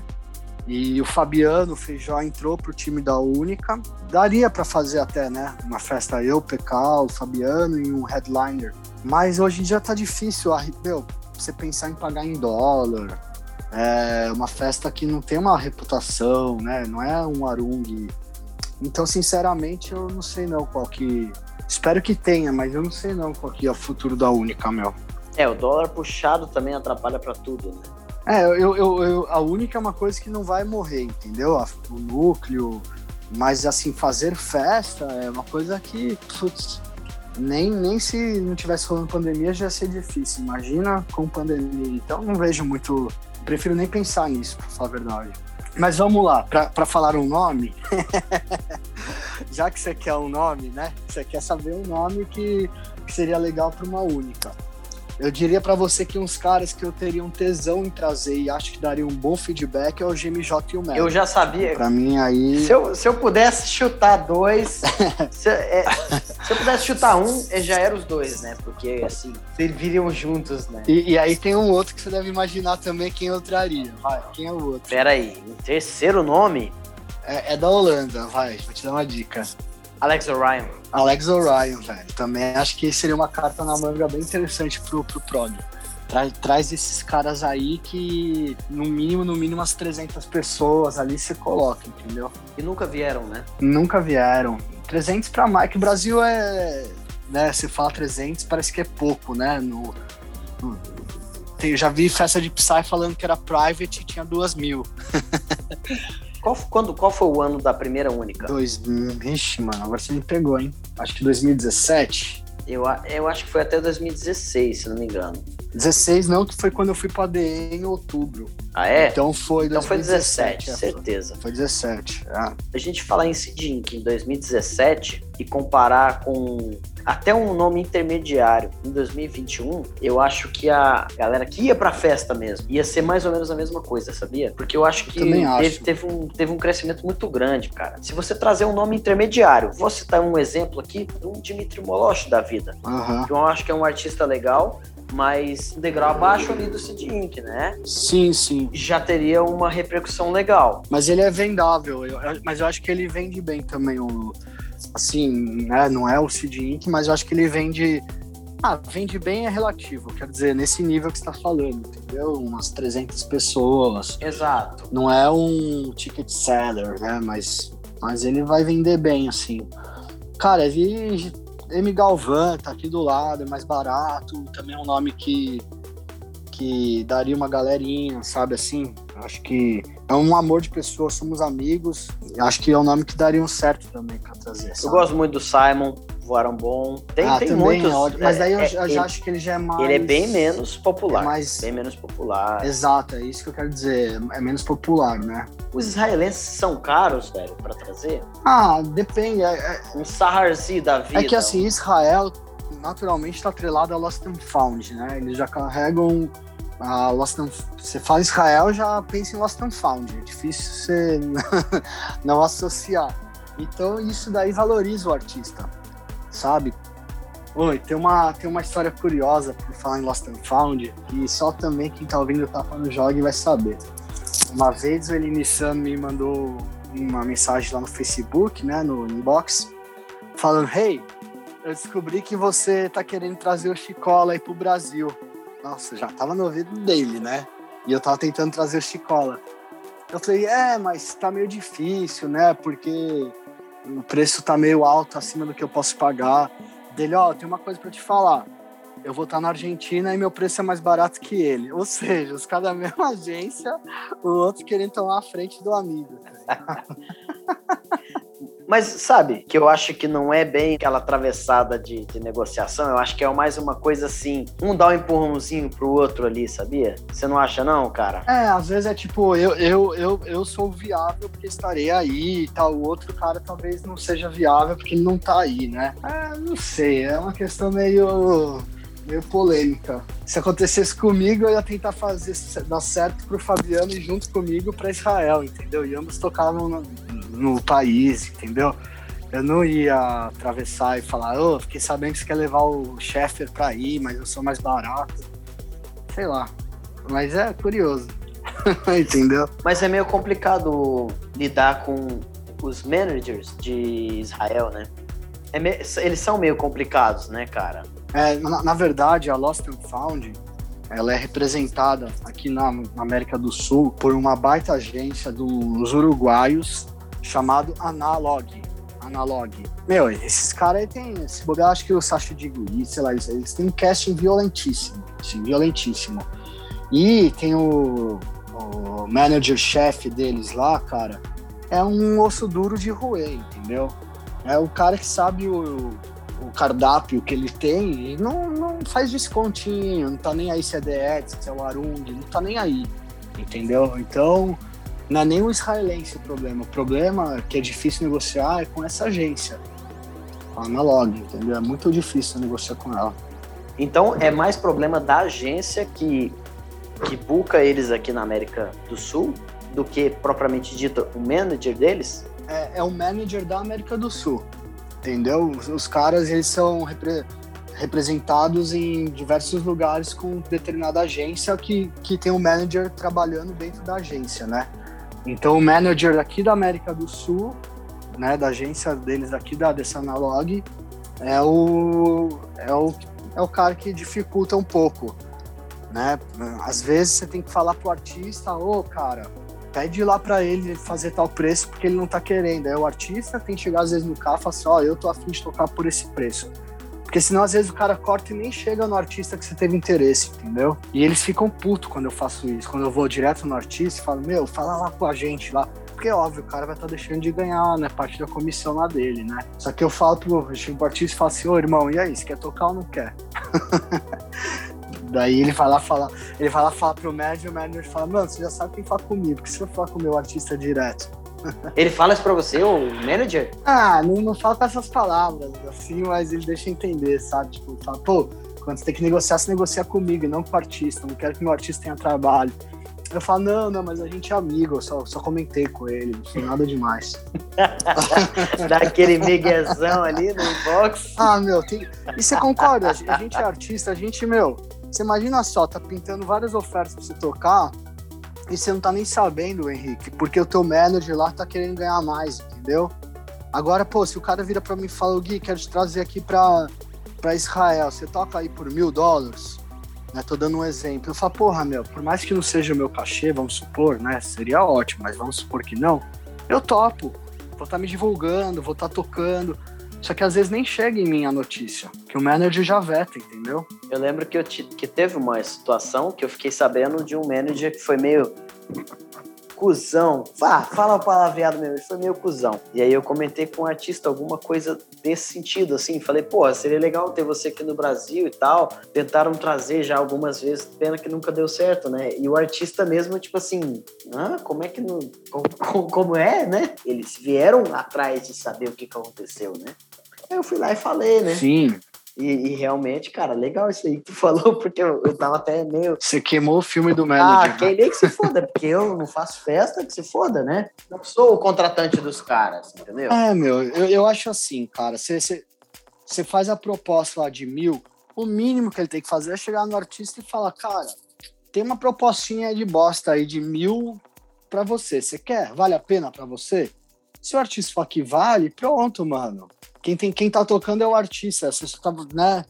Agora, a partir do momento que o cara nem avisa o artista que tá rolando a proposta, Ele não tá sendo transparente com, com, com o artista dele, entendeu? Porra, às vezes eu quero ir para um país X que é vizinho de um outro país. Um outro país eu nem faço tanta questão, mas aquele país eu quero ir. Surge uma oportunidade, cara, você abaixa teu preço e vai, cara, vai feliz da vida, achando bom, porra, vou conhecer tal lugar, entendeu? É isso, é isso. E foi o que o Nick Warren fez aqui, que eu te falei, né? Tipo, ele, ele topou tocar por mais barato para estar presente. Ia estar na Argentina. Falou, pô, meu Brasil é um pulo. Eu não me divulgo, não na minha festa, né? Mas depois. Eu não me divulgo lá um tempo e vou, vou querer tocar por mais barato para estar presente. Não, peraí. Ele fez um preço mais barato para a festa de vocês? Não, não. Não, depois da nossa. Ah, tá, entendi. Porque ele queria manter o nome dele ativo. A nossa foi cara, né? Aí depois da nossa ele topou é, né, tocar no clube famoso por um preço barato. Você acha que é mais pela divulgação ou é um pouco também pela confiança? De tipo assim, não vou ter problema de tocar ali, porque eu sei que aquele clube ali tem nome e tudo mais, ou é mais por divulgação, né? Eu acho que é um pouco de tudo. É, é Primeiro, tipo, a pessoa já sabe que o The Edge e o Arung estão atrelados um ao outro. Então, tocar no The Edge é, um, né, é uma visibilidade para tocar um dia no Arung. E sonho dos caras é tocar no Arung, né? De qualquer um, na verdade. É tocar no Arung. Então, eles aceitam, primeiro por isso, segundo, para se divulgar que nem se falou, porque né, eles vão estar tá com o nome quente, né? Que a gente fala, que vai estar tá o nome aparecendo, é, o famoso quem é visto é lembrado, que a gente estava falando. E também terceiro pelo tesão, né, meu? O cara tem tesão em tocar. Então, pô, você já viajou, atravessou o oceano aí, vai ficar no hotel lá, vem ver? Não, meu, vamos lá ganhar nem que seja metade do que eu cobro, mas vamos tocar e né, fazer tudo junto.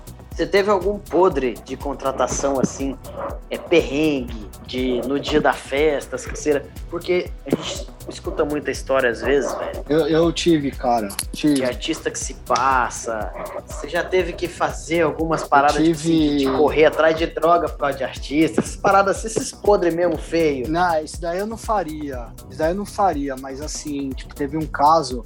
Em 2003, foi a primeira festa que organizei, cara, em 2003 chamava E-Trip, era de Psytrance. E a gente trouxe um israelense chamado Melícia, é, que na época tava, o cara era fudido, né? Aí o cara fez questão, questão, questão que a gente alugasse um sintetizador, o Nord Lead 2, que é um vermelhão e tal, que ele ia fazer live, né? Chegou no meio do set dele, começa a fazer o barulho de CD riscado. O cara não tava tocando live porra nenhuma. Tipo, primeiro que né? O Nord Lead estava desligado, fez eu ter esse puta de um trabalho de achar a porra do Nord Lead e tava fazendo um papelão lá, fingindo que tava tocando ao vivo e não tava. Era um set gravado no CD e o CD riscou. Começou aí o papelão. E aí no dia seguinte, ou dois dias depois que ele tinha que ir embora, tocava lá o interfone no quarto dele, o cara não atendia, o cara não atendia, o cara não atendia. Meu, cheguei lá, quase arrombei a porta, né? O, a camareira bateu, ninguém atendia. A gente falou, pronto, morreu, né? Abrimos a porta, mano, sem zoeira. Tava ele e um amigo dele lá, sei lá, com um monte de camisinha jogado no chão, assim, do quarto. Puta, foi, parecia a cena de terror, brother, juro. E, e os caras perderam o voo, mano. Os caras não, não eu, eu chacoalhava, os caras não levantavam. Depois, quando levantou, já, já não dava mais tempo de chegar em Guarulhos perderam o voo e queriam que eu pagasse a nova passagem. Eu falei, ah, agora sim que chora, meu filho, não vou pagar porra nenhuma, né? E aí os caras lá como se viraram pra ir embora. Eu fechei a conta lá no hotel, mas foi literalmente isso. Os caras se passaram e. perrengão. O contrato não, não dá essa brecha, né? Eles, eles pagam e se viram, né? Ah, cara, na verdade não dá, né? Porque a gente já, já estipulou a data da passagem, já tem o ticket emitido, então o cara não pode alegar que eu tenho testemunhas, né? Que, que eu tentei acordar, que o motorista tava lá e tudo mais. Sempre chora. Eu, eu que fiquei bravo com ele, eu que vou processar ele se não for processar. tá louco. Vamos, vamos. Não, eu ia falar fora a cena de, de guerra que eu vou poupar os ouvintes aí de, de imaginarem.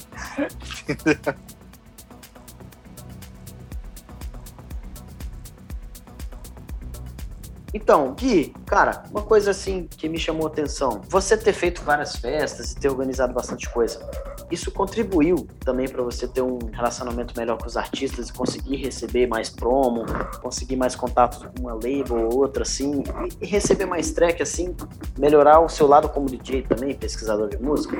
Eu acho que sim, porque muitos artistas, querendo ou não, vê que você é um organizador de festa e começa a querer tocar na tua festa lá de fora, né? Então eles ficam, ó, oh, a minha música nova, a minha É uma puxadinha de saco? É, exatamente, né? Eles mandam as promos assim, opa, o cara é organizador além de DJ. É, mal sabem eles que agora eu não organizo mais, né? Que eu só faço a ponte, mas ainda tenho a minha influência, né? De, de indicar para um ou para outro, das sugestões, né? Aqui nas festas do Brasil. É, mas além disso, eu acho que também tem outros fatores. Por exemplo, quantidade de seguidores no SoundCloud, né? Isso daí conta muito. Os caras vê lá, ah, o cara tem 9 mil e poucos seguidores, então ele é alguém, né? Então vamos inscrever ele. Aí o programa, eu tenho um programa mensal na Proton Radio também, que é uma, uma rádio né, conhecida. É...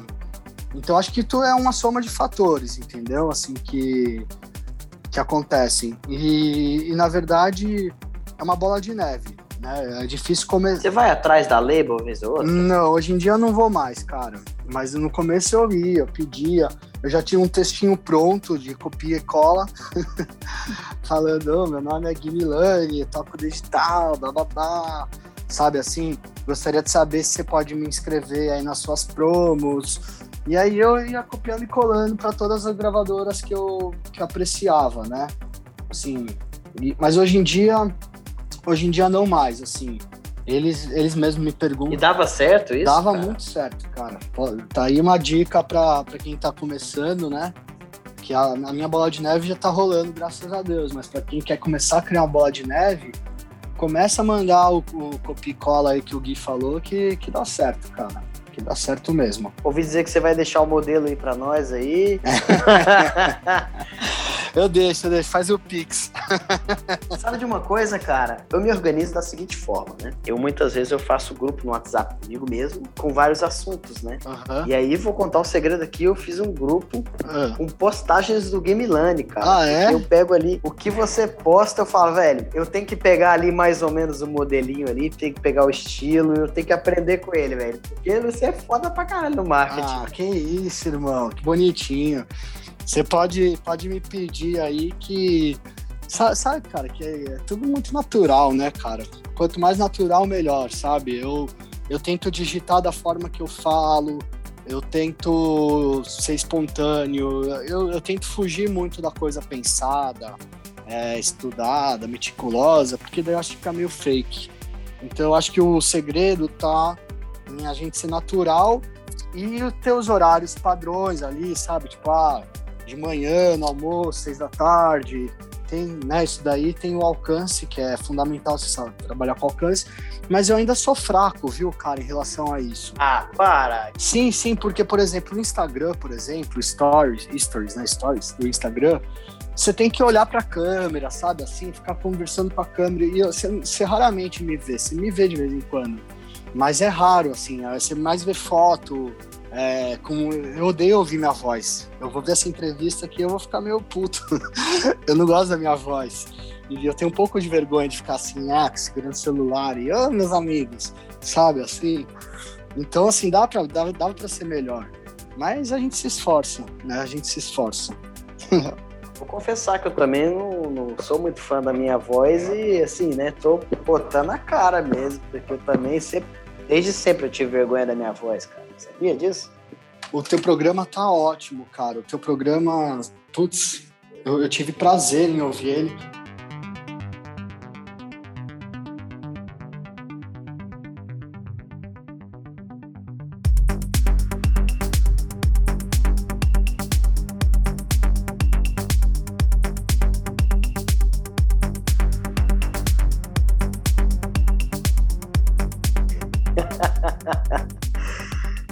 Vamos seguindo aqui, Gui. Cara, nós começamos a falar lá no começo e agora nós vamos puxar esse gancho agora da produção, cara. O que, que você tem de produção? Como você se vê como um produtor, assim? Então, é, na verdade, tipo, a, a, minha primeira música lançada no Beatport já faz mais de 10 anos. Tem, tem lá, acho que é 2010, sei lá. Chama Is Not What It Seems. Era um. Eu acho que é essa a Bounce, eu não sei. É, mais de 10 anos já que eu já tinha umas músicas lançadas no Beatport. Mas nunca foi meu, meu, meu tesão, né? Meu, é, é um tesão, mas não é igual ser DJ, que eu tava explicando anteriormente, né? Então eu, pô, eu, às vezes fico um ano para fazer uma música, seis meses. Que eu ligo o computador, faço ela, aí depois de um tempão eu volto a fazer, sabe? Assim, eu não tenho aquele compromisso de comprometimento, né? De um produtor que acorda, liga o computador, fica o dia inteiro em frente e tal. Mas hoje em dia às vezes até pela pandemia, não sei. Eu tô, eu tô investindo um pouco mais nisso. Eu tô com. Eu tô trabalhando em três músicas agora. Quer dizer, agora não, já faz uns seis meses. é, mas é, uma é um remix pro Hot to Nake, no México. Eu, mas ele não sabe, então talvez vai ser não oficial, porque eu baixei uns samples dele há um tempão atrás que teve aqueles remix contest, sabe? Que o cara libera pra, pra vocês fazerem um remix e ele vai escolher o melhor pra lançar e tal. Eu baixei, mas eu não fiz, né? Isso faz, sei lá, uns três anos já, quatro anos. Mas daí eu resolvi agora brincar com a música. E aí eu vou mandar para ele, se ele curtir a gente lança, se não eu lanço como não oficial free download. Aí tem uma outra música que eu mandei já pro Gorkiz e ele quer lançar na Trend Sensation. Ele já pediu que, que vai querer lançar pela Trend Sensation. Para quem não sabe, é uma label brasileira aí que tá, tá representando bem o prog, né? É do Pedrada, do Gorkiz, do Rodrigão. E Fabrício, e tá muito boa a label, tá muito legal.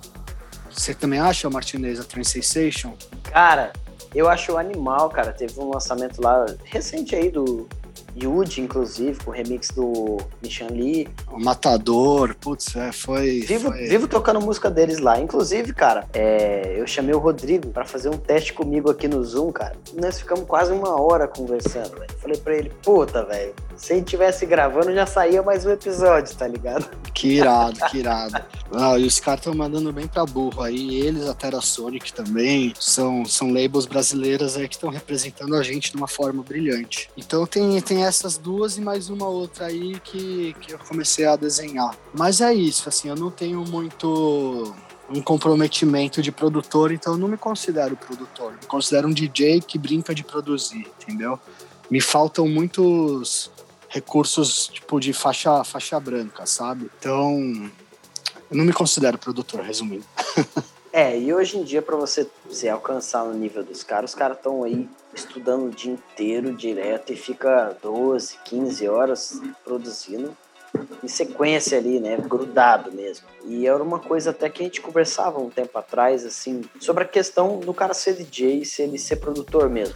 Porque eu acho que não dá para ser os dois perfeitos, assim, né? O cara, aquele cara que, que produz pra caralho e quando, quando vai tocar, aquele set é incrível, aquela construção, aquela coisa que realmente chama coisa nova e que é que você olha e fala, puta, de onde o cara tirou isso?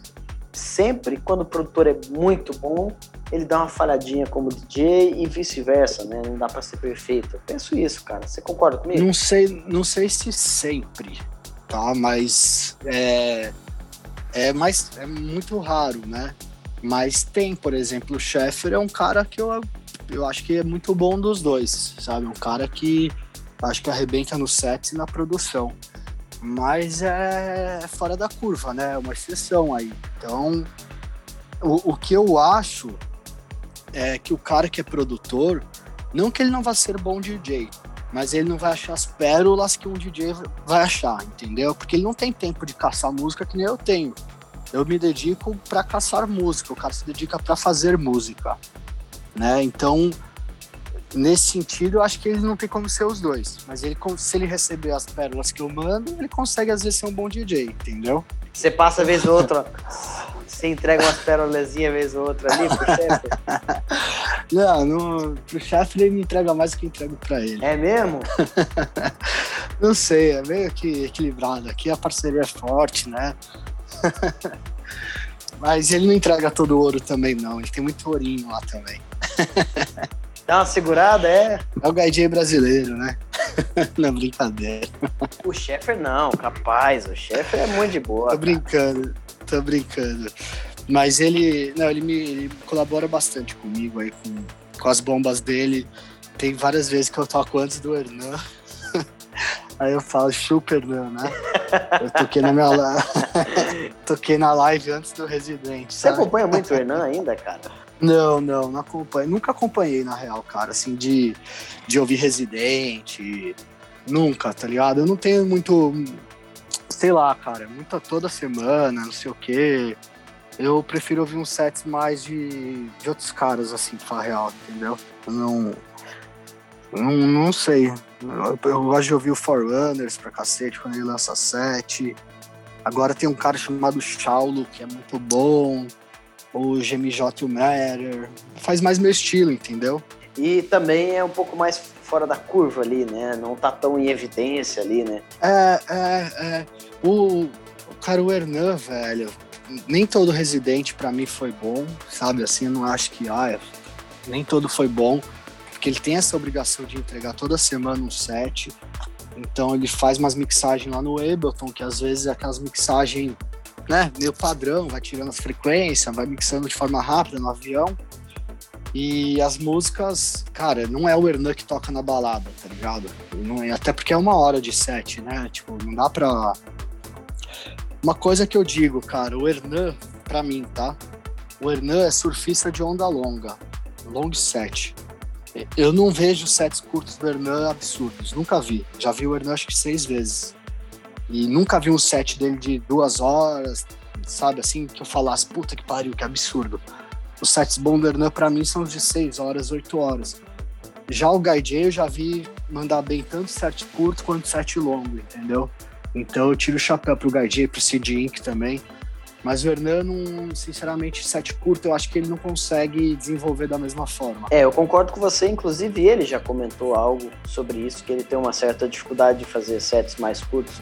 E legal pra caralho que você passou aí a, essa, essa informação aí. A maioria das pessoas não sabem disso, né? O Hernan grava os residentes nos voos, né, pelo Ableton, então ele não não mixa ali naturalmente, né? Quem me falou isso foi o Nick Warren, cara. Ele falou: Você sabe que o Hernan faz os sets no Ableton, né? Eu falei: Sei. Não é demérito nenhum também, né? Eu, eu assim. Claro que não. Claro eu acho não. muito bacana ele ter essa iniciativa de fazer um set mensal, porque o Degree faz também. Semanal, mas né? Eu gostaria, exato. Eu falei mensal? Falo mensal. Desculpa semanal, porque o Digweed faz isso também, mas nós não temos tantos DJs tem esse compromisso de fazer um set semanal, né? E tem a agenda lotada deles, né, cara? Dá trabalho. É ridículo. Imagine que pra gente organizar o podcast do In Progress, são pelo menos quatro pessoas. Um fecha um dia na agenda, o outro fecha na outra, tem um convidado de um, tem um convidado de outro. É, um pode postar, um faz o upload, outro faz a imagem, o chefe sempre faz a imagem. Então, é trabalhoso, cara. A gente acha que é só ali, ah, botou um set ali, chama o convidado e pronto, cara. É trabalhoso pra caralho. É muito, é muito. Imagina o cara fazer o próprio set toda semana ali o difícil é o compromisso. Foi bom você tocar nesse ponto aí, cara, porque nem todo mundo sabe, mas eu faço set, eu publico sets a cada 15 dias, tá? É, um é o Hypnotic, Hypnotic Session, que é o meu programa mensal, e o outro é um guest mix, que eu sempre faço um guest mix Hypnotic, intercalando. E dou 15 dias de intervalo entre os dois para ter um, um feedback bom ali, né? Que a galera consiga ver e ouvir os dois. É, e, meu, eu já tô com três guest mix prontos para lançar, entendeu? Nessa lei de intercalar. Então, hoje em dia, quando alguém vem pedir para eu fazer guest mix, eu não vou negar para você, cara. Eu primeiro vejo quantos seguidores esse, né, quem tá pedindo lá é uma rádio, quem é, cara é grande, cara é pequeno, qual, qual, qual retorno isso vai me trazer? Porque senão você acaba se comprometendo muito e vai deixar o guest mix para o ano que vem, entendeu? Então eu, eu dou essa filtrada sempre antes de aceitar o guest mix. Acontece de você pegar na veia da agenda ali, você pega um artista, entre aspas, maior, que tem uma certa desejado, assim, mais abordado, e às vezes você consegue, mesmo assim, tem um vácuo ali na agenda. Puta, a gente já conseguiu artistas muito bons para fazer Guest Mix pra gente, que às vezes eu olho e falo assim, caralho, esse cara topou. Massa demais que ele topou. Óbvio que muitas das vezes esses artistas batem o olho ali, igual tu falou, dá uma olhada. A gente do In Progress a gente tem, cara, um, um material legal e muito artista foda já, já fez set pra gente. Muito, muito, porque é exatamente isso. Os caras abrem lá, vamos ver quem, quem já fez guest mix para eles. Aí vê que o fulano, ciclano, beltrano, fala, pô, então é algo a, né, algo a se pensar. É exatamente assim que funciona.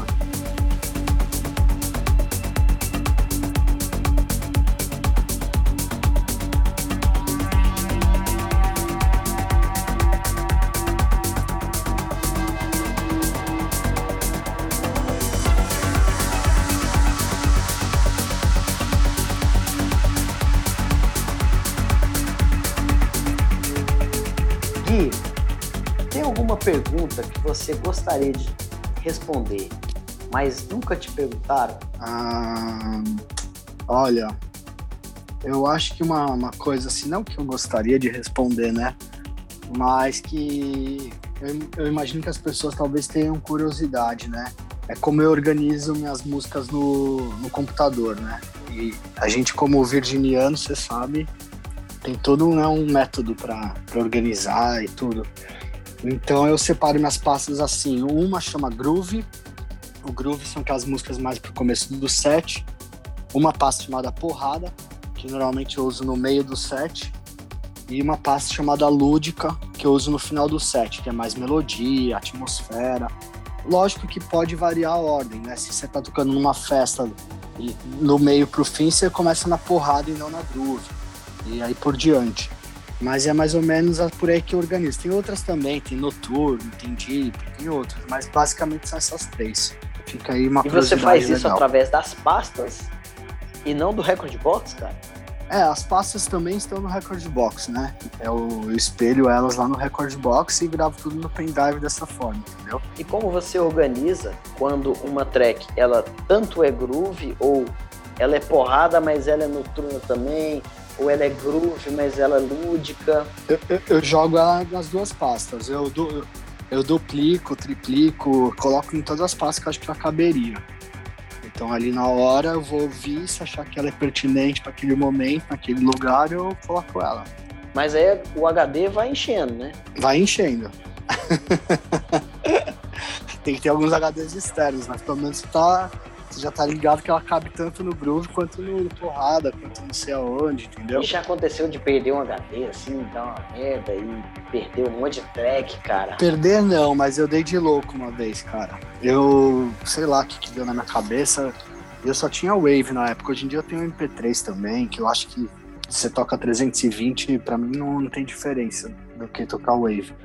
Mas um dia eu quis dar de louco mesmo e meti um, The Last in All lá, apaguei tudo, tudo, tudo que eu havia comprado no Beatport, tudo, tudo. Tem certeza que deseja formatar? Sim!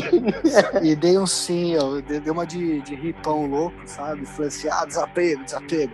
apaguei lá umas 6 mil músicas, sei lá quantas tinham, apaguei tudo. Ai, cara. Comecei do zero. Puta, eu... E sei lá, foi 2000, 2012, 2013. Dei de louco e apaguei tudo, velho. Ai, cara, legal demais, velho. Eu comecei a organizar, eu comecei a organizar minhas músicas. Eu saí do iTunes, porque as últimas atu atualizações me incomodavam um pouco na organização das playlists. E também o fato de eu não gostar de usar o iTunes para ouvir música. Uhum. O iTunes, para quem não sabe, ele, ele dá uma modificada no som. Tem, inclusive, tiveram algum amigo comentou comigo que tem isso, inclusive, na naqueles termos que a gente não lê e declaro que aceito e concordo, né? Dá uma alteradinha no som, se você colocar isso no iTunes e no Record Box, tocando a mesma música, assim você vai perceber a diferença. E isso já me incomodava, então eu já não usava muito o iTunes para ouvir, né? Eu usava mais para organizar porque ele já distribuía ali, né? Tanto para o Tractor quanto para o Record Box as mesmas pastas, as mesmas playlists. E eu comecei a usar agora o Record Box para tudo, né? quando eu preciso fazer um set no Tractor, eu simplesmente arrasto as playlists ali e faço esse tipo de coisa. Mas eu comecei a usar o, o Record Box principalmente pela, pela questão da, da minha tag ali, né? Porque, igual eu te perguntei, né, sobre copiar uma música, copiar uma e ficar aumentando demais o, o HD. O espaço do HD. Então eu comecei a usar as tags, né? Sabe que eu curto. Sabe que eu curto Record Box? Só, só dá teu exemplo aí, depois eu falo. Muitas das vezes eu lembro, cara, tinha uma música X que tinha um dedilhado de um violão, uma guitarra, uma coisa assim. Aí eu coloco lá strings. Então ela entra como strings em várias outras ali. Eu posso fazer uma filtragem ali, encontrar todas as músicas que tem uhum. essa, essa, esse componente, né? Por exemplo, vocal. Porra, discurso. interessante. Eu gosto, eu gosto de umas tracks com discursos, sabe? Aquelas eu renomeio, cara, as músicas quando eu, quando eu quero. Eu ponho, tipo, no começo do nome lá, vocal. Aí eu, quando eu, eu dou um search, já sei quais tem. Eu, eu, às vezes eu coloco final que eu sei que é uma música para finalizar o set, sabe, assim.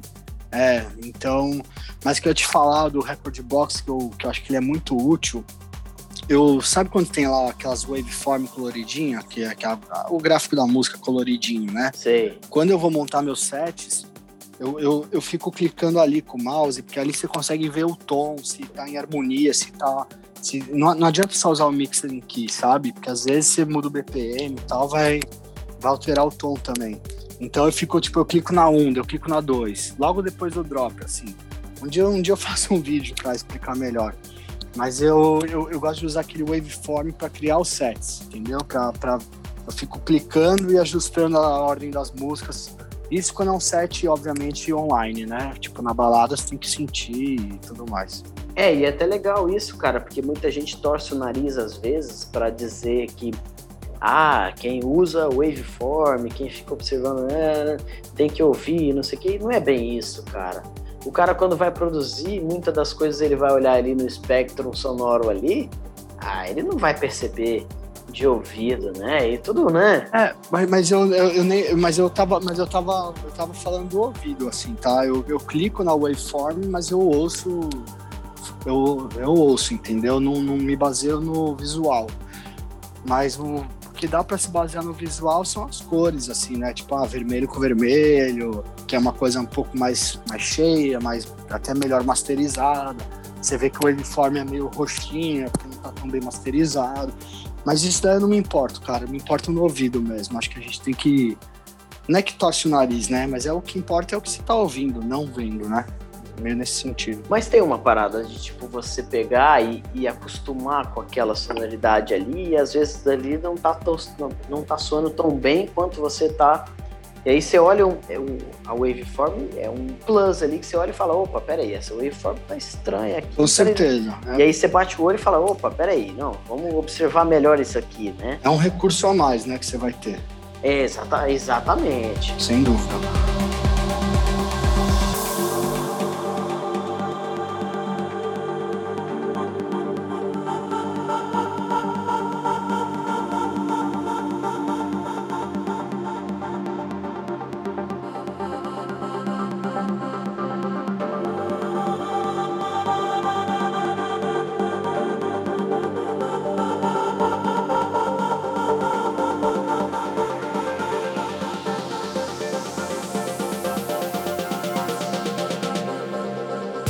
Assim, estamos encaminhando aí aos poucos pro final do programa.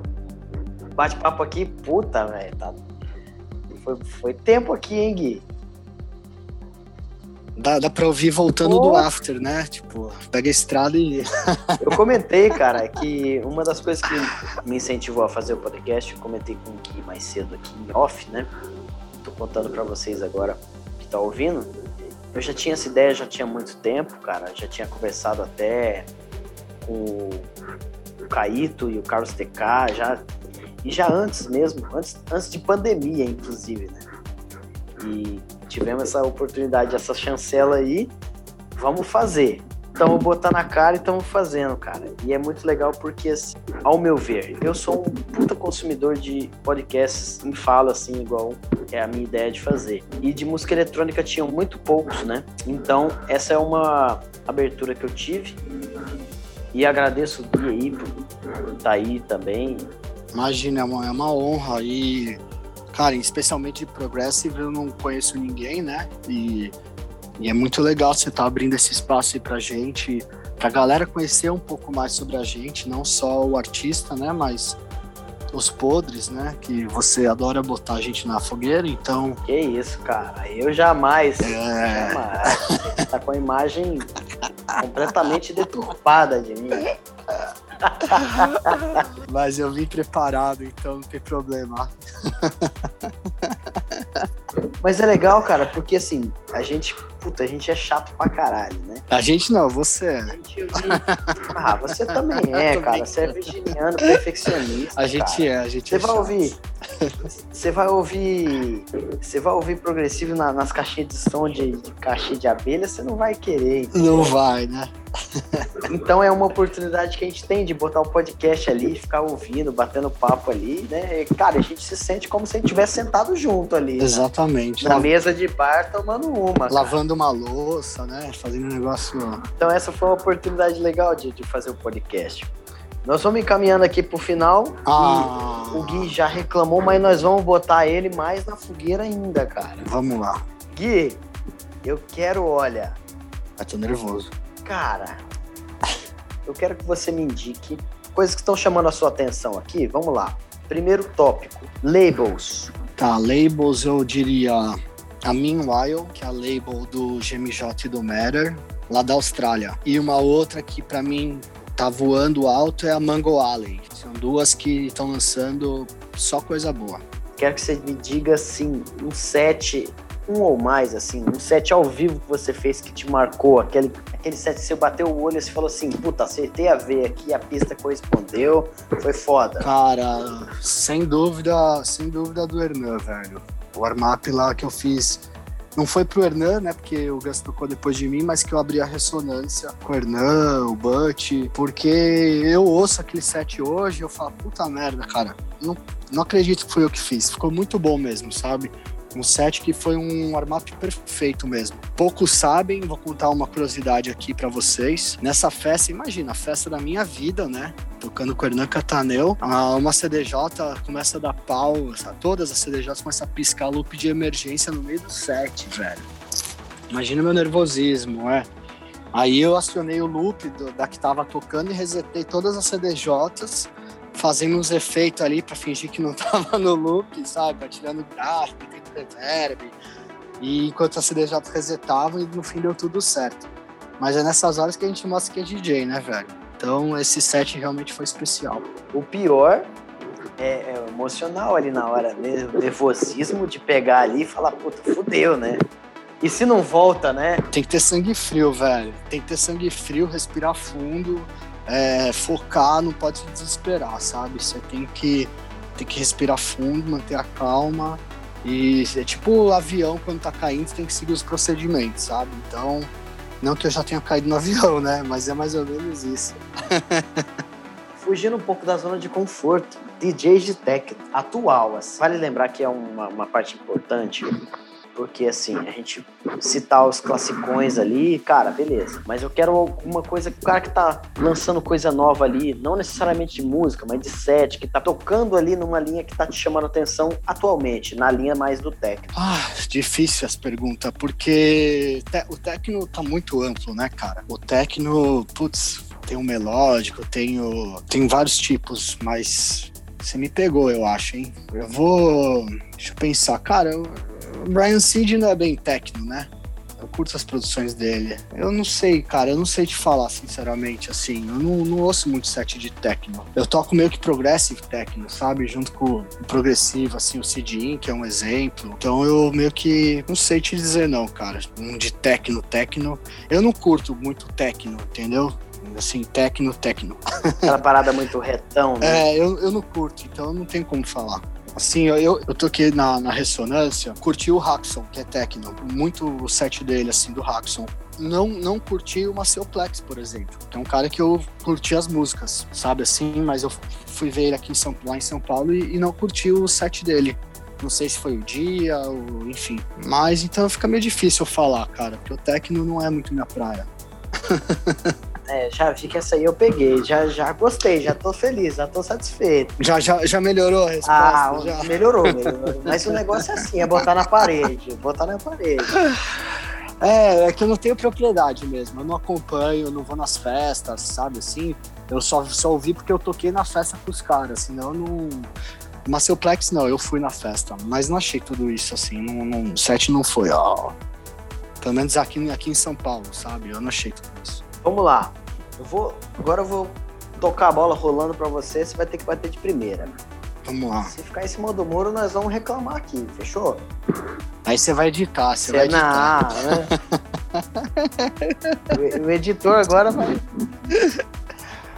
DJM 900 Nexus 2 ou Shone 92? Eu prefiro DJM, porque eu uso reverbzinho nos breaks às vezes. Loop de 32 tempos ou de 4 tempos? Depende da melodia. Master tempo ligado ou desligado?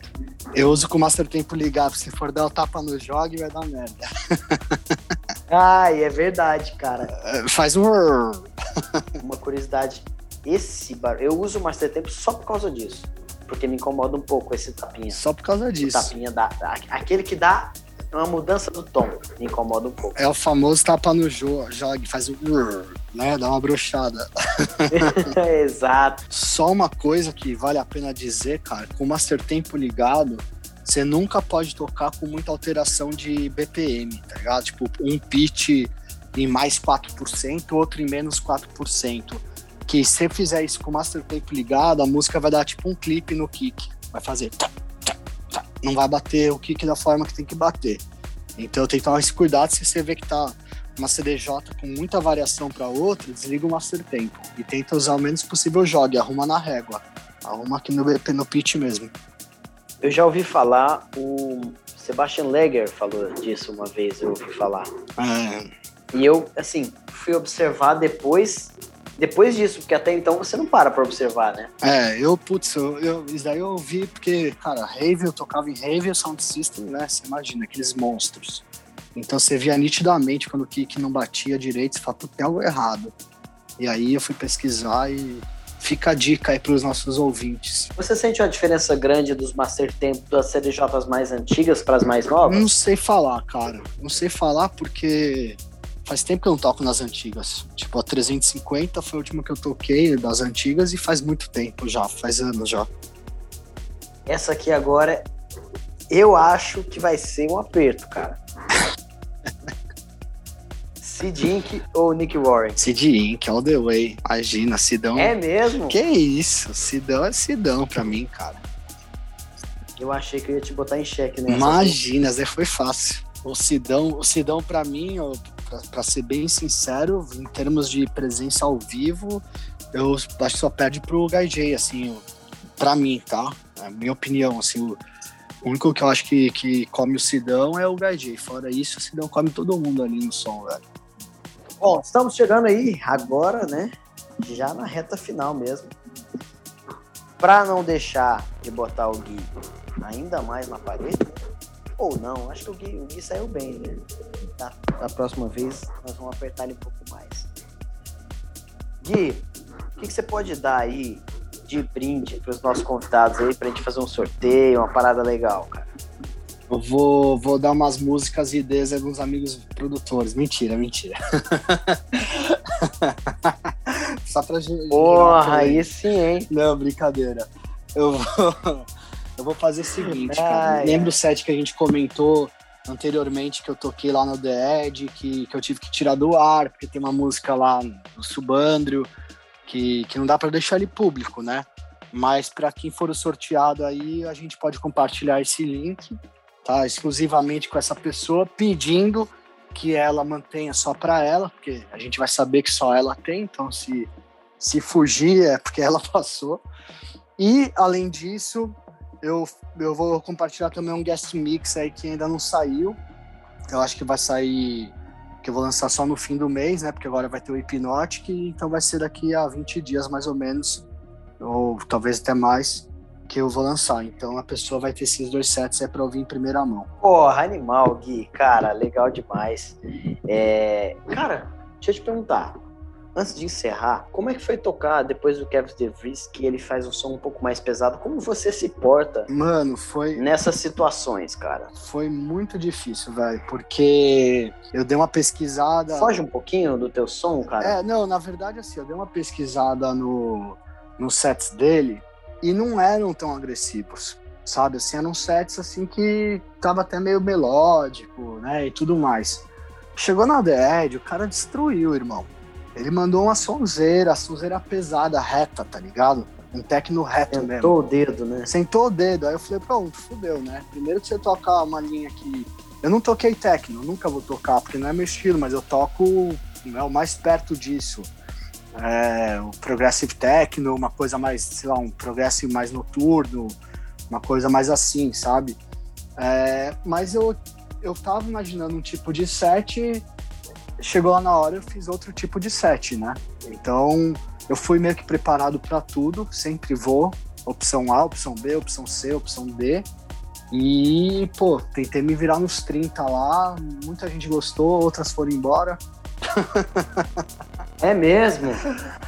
Não, é que tem gente que, meu, foi para ver o cara e era quinta-feira, né? Então começa das 5 da manhã, da quinta-feira, tocando prog em vez de techno nem todo mundo aguenta, mas essa festa foi até 8 da manhã, aqui até 8 horas da manhã, das 4, das, das 4 às 8. É isso. Conversamos hoje aqui com Gui Milani. Cara, valeu demais você ter aceitado o convite aí, batido o papo aí. Cara, animal, velho. Animal. Muito Eu bom. só te agradeço e Parabéns de novo aí pelo programa. Vida longa pro teu programa. Você merece. Tá fazendo ele de uma forma super bem feita. É, agradeço aí também quem tá ouvindo a gente até agora. Desculpa se eu falei muito, eu me empolgo. Quando o programa é bom, então a gente se empolga vezes dois. E não vejo a hora de encontrar todo mundo de novo na pista, poder abraçar, poder soltar uma sonzeira, poder dançar, poder causar. E valeu, Henricão, valeu mesmo. Tenho certeza que ninguém vai reclamar do tempo, cara. Pode ter certeza que isso daí, se, se a gente ficasse mais umas duas horas conversando aí, o pessoal ia ficar e assistir até o final, né? Amém, irmão. Amém. Então é isso aí, cara. Quem quiser participar do sorteio aí para ganhar os sets exclusivos aí do Gui, esses que ele já citou, hashtag tapa no jogue e marca um ou dois amiguinhos. Um ou dois amiguinhos. Você que manda. Marca dois, né? Marca dois são dois sets. Fechou então. Marca dois amiguinhos. Marca dois amiguinhos. Quiserem seguir o Gui nas redes sociais. Gui, manda para nós aí as redes sociais. soundcloud.com/barra Guimilani, youtube.com/barra Guimilani. Lembrando que todos os meus sets do SoundCloud também estão no YouTube. Alguns, inclusive, com imagens eu tocando, mostrando truques do Tractor e tudo mais. Fechou, estamos aí. Siga-nos também. Instagram, SoundCloud. Estamos disponíveis nas principais plataformas de streaming: Spotify, SoundCloud. Siga a gente no Instagram, hashtag Tapa no Jogue, marque dois amiguinhos e nos siga lá. Um grande abraço e até a próxima.